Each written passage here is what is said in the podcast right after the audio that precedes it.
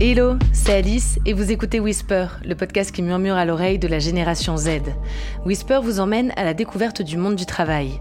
On y parle de la réalité du terrain, de RSE ou encore d'innovation secteur.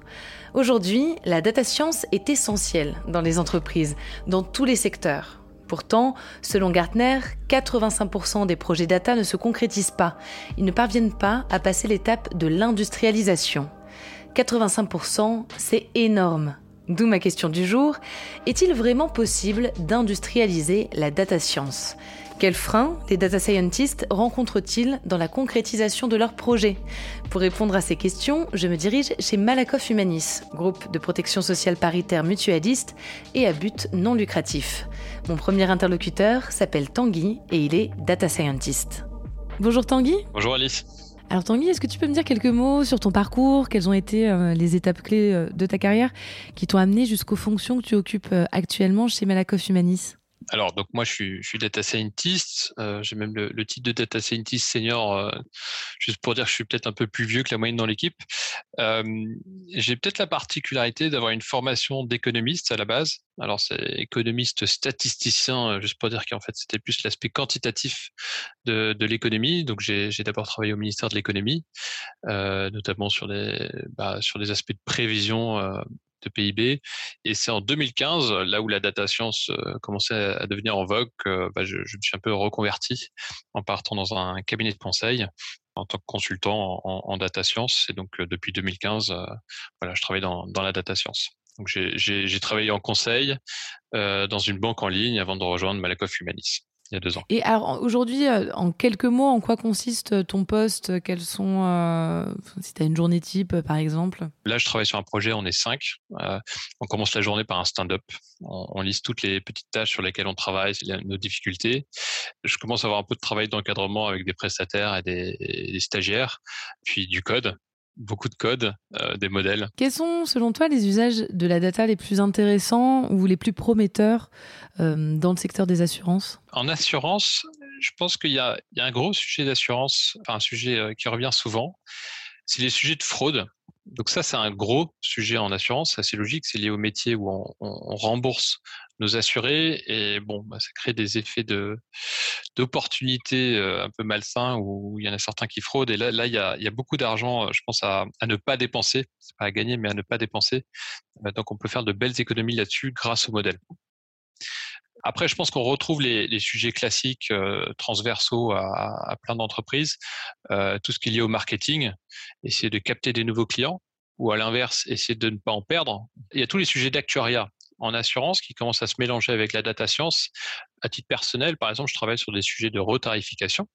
Donc, euh, mieux retarifier les contrats de nos clients. Alors, le sujet qui nous intéresse aujourd'hui, c'est l'industrialisation de la data science. Est-ce que tu pourrais me donner ta définition d'industrialiser quand on parle de data? Alors c'est une bonne question. Je pense que c'est assez. Euh, il y a plusieurs aspects hein, dans l'industrialisation. Ça peut prendre différentes formes. Ce qui vient naturellement à l'esprit quand on dit euh, industrialiser un, projet de data science, c'est dire qu'on le met en production. C'est-à-dire qu'on construit un modèle, on va le, on va, on va entre guillemets l'insérer dans les systèmes informatiques. Il va tourner régulièrement et servir le métier ou servir le client. Je parlais tout à l'heure des, des problématiques de retarification là-dessus, au final, ce qu'on livre, c'est quasiment l'équivalent d'un fichier Excel où on, on, a par ligne chacun des clients et nous, ce qu'on propose avec des approches data science. Donc là, c'est quelque chose qui est beaucoup moins technologique, entre guillemets, en termes d'industrialisation. Donc ça peut prendre plusieurs formes. Euh, je pense encore à, une autre manière de, de livrer un projet data ça peut être même une analyse euh, quantitative, à dire, ah, mais si on fait les choses de, telle manière, au lieu de les faire de telle manière, on peut s'attendre à, ce que ça améliore la marge de temps. Donc ça, c'est purement sous la forme d'une analyse que le métier peut, prendre, ou, enfin, il achète ou il achète pas, mais il peut en tirer des enseignements pour modifier sa façon de faire. Donc là, il n'y a, y a, même pas de, livrable. Donc euh, ça, c'est le premier aspect. Je, veux juste dire que les projets de data science, c'est pas systé, systématiquement des choses compliquées à, industrialiser dans les systèmes informatiques. Néanmoins, je pense que quand même la majorité des projets data science visent à faire des modèles prédictifs qui sont mis en production. Donc il y a, vraiment ce mot-clé de mis en production dans le système informatique de l'entreprise. Et ceux-là sont effectivement plus compliqués. Ça touche tous les, tous les points d'organisation d'entreprise en allant depuis les systèmes informatiques jusqu'au métier. Donc, c'est une transformation un peu plus complète qui est plus difficile à mettre en œuvre. Donc, tu donnais l'exemple de, euh, des fichiers Excel ou des présentations assez simples. Est-ce que c'est ça euh, dont on parle quand on parle des proof of concept? Alors, effectivement, les, enfin, les proof of concept, c'est on va démarrer un, un, un nouveau projet data science et on va le faire très simplement. Ce que je voulais dire par le fichier Excel tout à l'heure, ça, c'est vraiment euh, un, ce qu'on appelle un livrable. Donc, c'est quelque part la, le résultat définitif du projet data science. Moi, la version typique, et peut-être que ça va parler à certains de nos auditeurs, la version typique euh, du, du, proof of concept que je vois, et qu'on voit d'ailleurs souvent dans, dans, les cabinets de conseil qui en font beaucoup, des proof of concept ou des, des POC, euh, c'est une appli web avec quelque chose de très visuel, autrement dit quelque chose d'un peu sexy euh, qu'on comprend vite, où on montre euh, l'effet concret d'un modèle sur, euh, sur le business, voire on se concentre uniquement sur les performances d'un modèle. C'est une version très légère d'un projet data science et c'est souvent restitué de manière très visuelle. Et comment ça se fait que beaucoup de projets restent bloqués à cette phase préalable du POC, du Proof of Concept? Quels sont les freins qui peuvent intervenir? Je vais juste faire un, un peu un parallèle il y, a, il y, a, une plateforme de compétition de, de data science qui s'appelle Kaggle, euh, qui est assez connue, où euh, bah les, les, data scientists, euh, soit débutants, soit chevronnés, vont, vont, vont s'entraîner pour faire des super modèles. Mais il y a une grande critique qui est faite contre cette, cette plateforme, c'est qu'elle ne reflète pas la vie réelle des projets data science, parce que y a, y a, les données sont, sont, sont propres sur cette plateforme. Euh, les data scientists font leurs modèles. Et en fait, dans la vie réelle, les choses sont beaucoup plus compliquées. Alors typiquement, à Malakoff Humanis, on récolte énormément de données. Et je pense qu'il y a une particularité dans le, domaine de la santé, c'est que une très grande partie de ces données sont déclarées par les clients.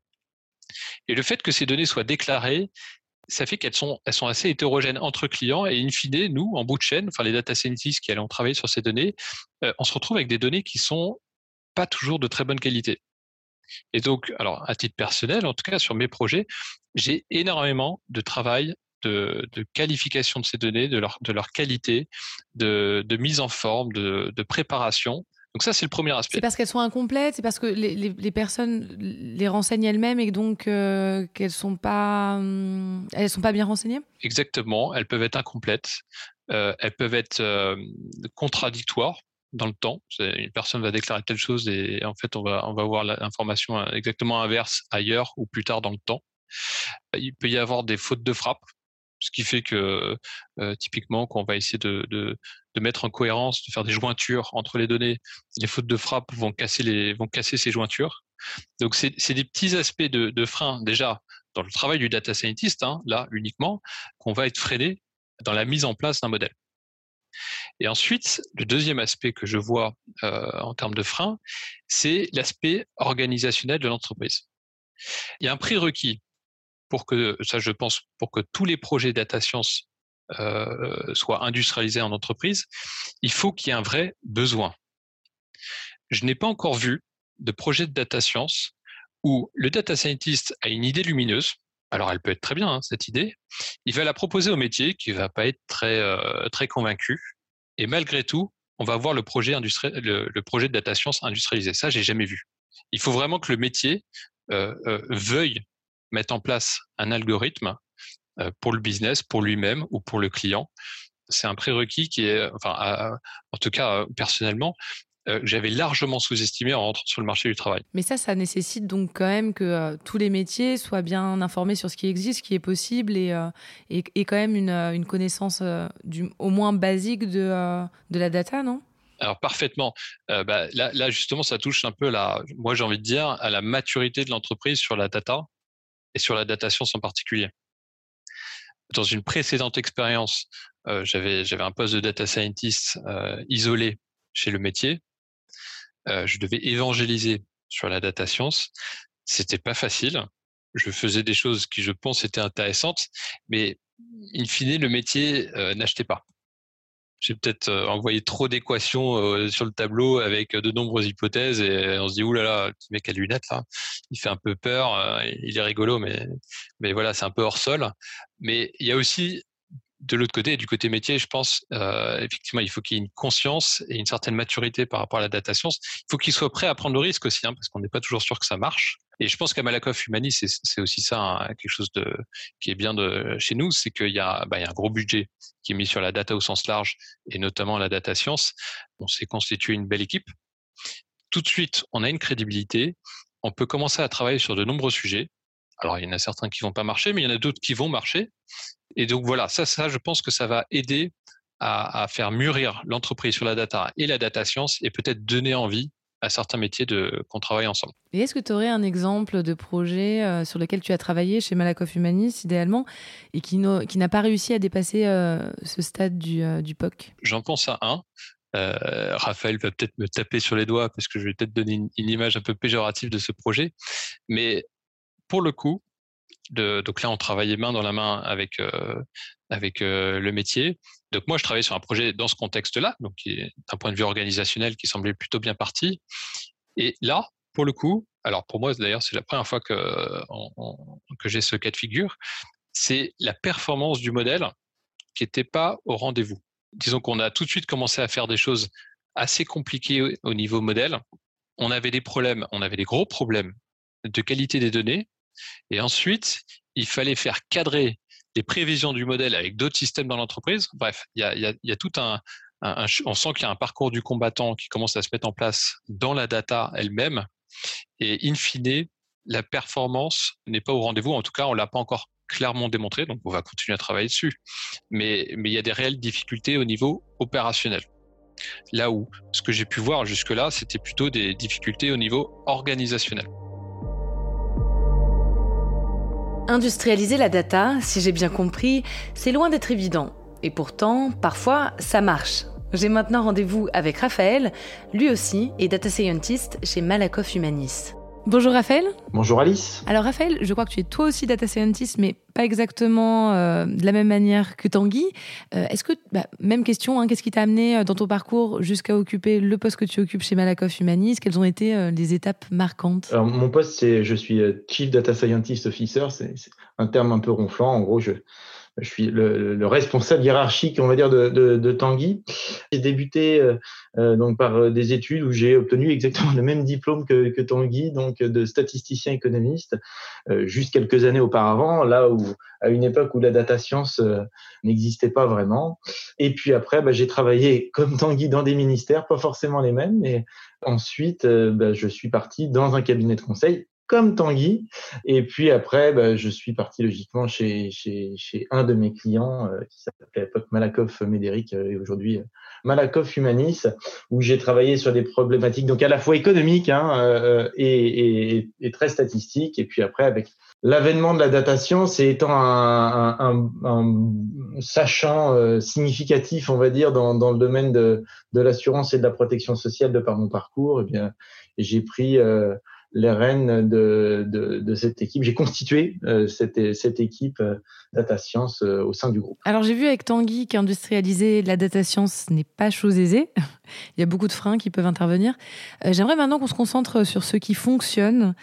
quels sont les facteurs clés pour le succès d'un POC, d'un Proof of Concept, pour qu'il parvienne à être déployé à grande échelle? Alors, je vais, je vais le rewarder un petit peu ce qu'a dit, ce qu'a dit Tanguy, on, on, demeure cohérent, mais justement pour qu'un POC fonctionne, ben, il faut pas faire un POC. Alors quand j'ai dit comme ça, euh, voilà, ça c'est ma vision des choses.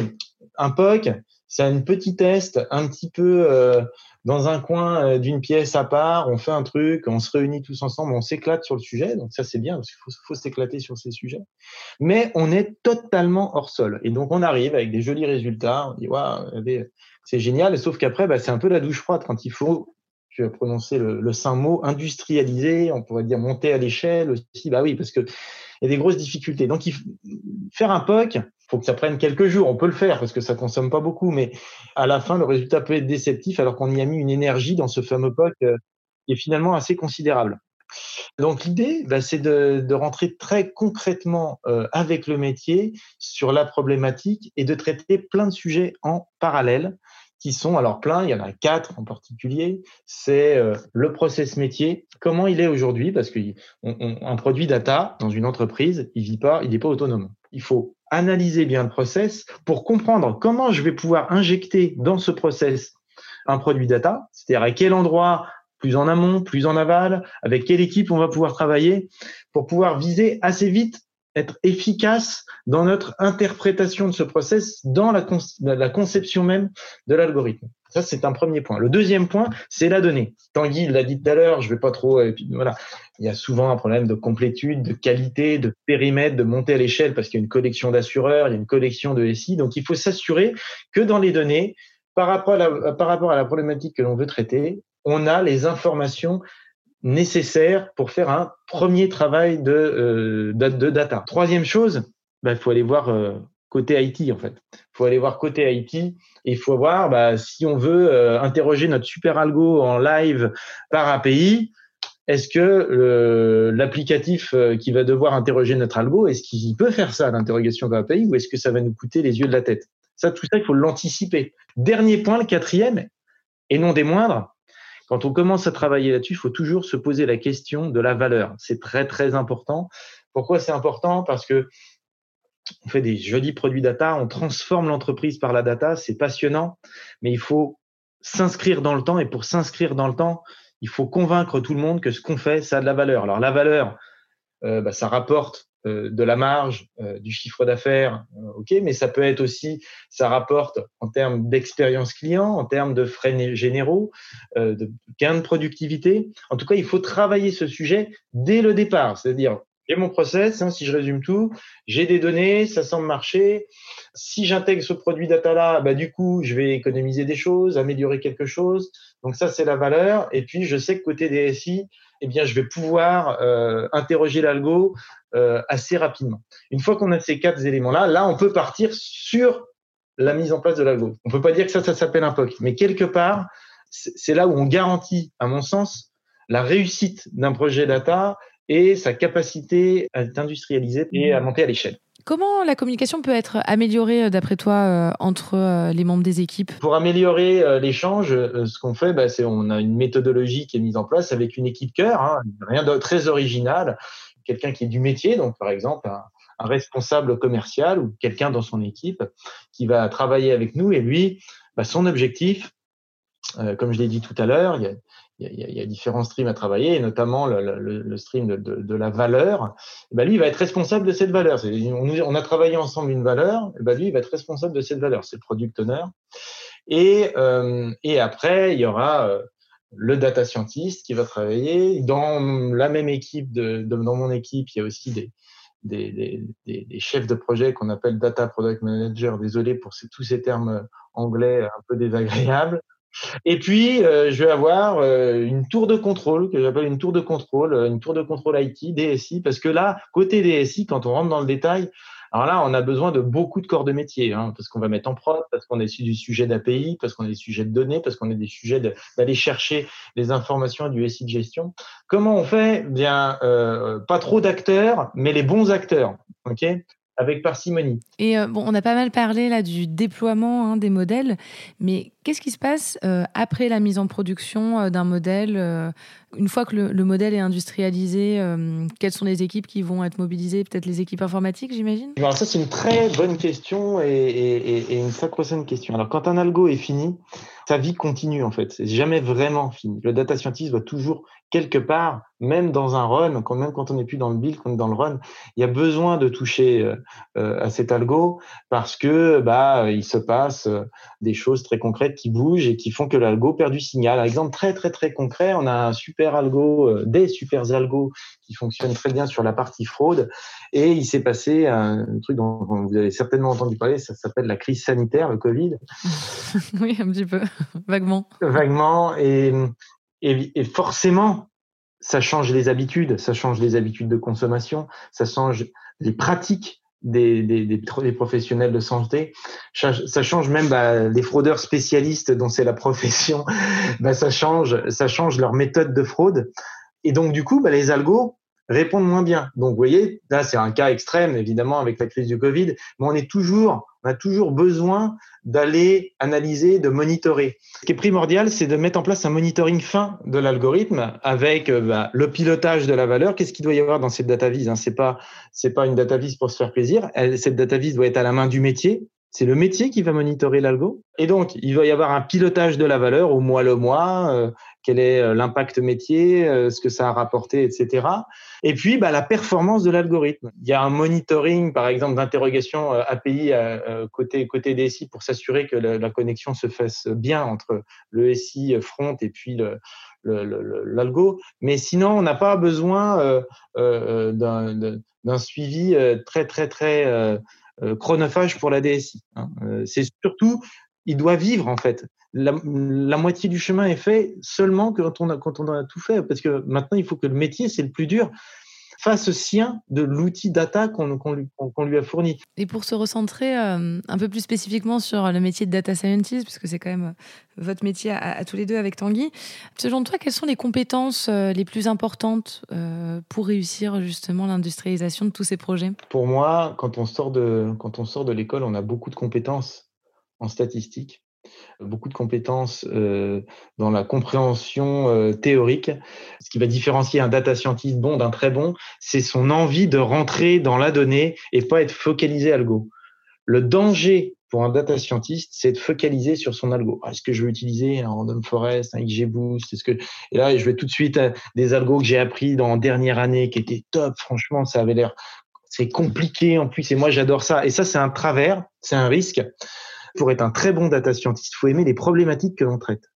Les compétences, c'est surtout prendre du recul, être modeste, ne pas se focaliser sur ce que ce qu'on a appris à l'école, euh, parce que ce qu'on a appris à l'école, c'est sûr que ça va être très utile, mais il va falloir apprendre à manipuler de la donnée. Il y a des choses qui sont parfois euh, qu'on n'apprend pas à l'école. Là où le data scientist euh, peut devenir très bon, c'est cette capacité justement à, craquer les problématiques de données au sein du groupe, de devenir sorte d'expert dans la compréhension fonctionnelle là, dans les données. Il faut toujours avoir cette, ce souhait de comprendre fonctionnellement qu'est-ce que je fais et est-ce que ce que je fais c'est bien. Et après, l'algo, il ne peut que marcher. L'humain, il est très important derrière. Industrialiser la data, c'est bien possible, à condition d'avoir une vision complète de chaque projet. La communication entre les métiers est essentielle, chacun a son rôle à jouer pour que les modèles se concrétisent et deviennent pérennes. Le data scientist doit faire preuve d'ouverture d'esprit et ne pas rester focalisé sur ses algorithmes pour qu'industrialiser la data ne soit pas qu'un rêve, mais devienne bien une réalité. C'est la fin de cet épisode, merci de l'avoir suivi. On se retrouve très vite pour de nouvelles découvertes sur le monde du travail. Prenez soin de vous et n'oubliez pas de whisper autour de vous.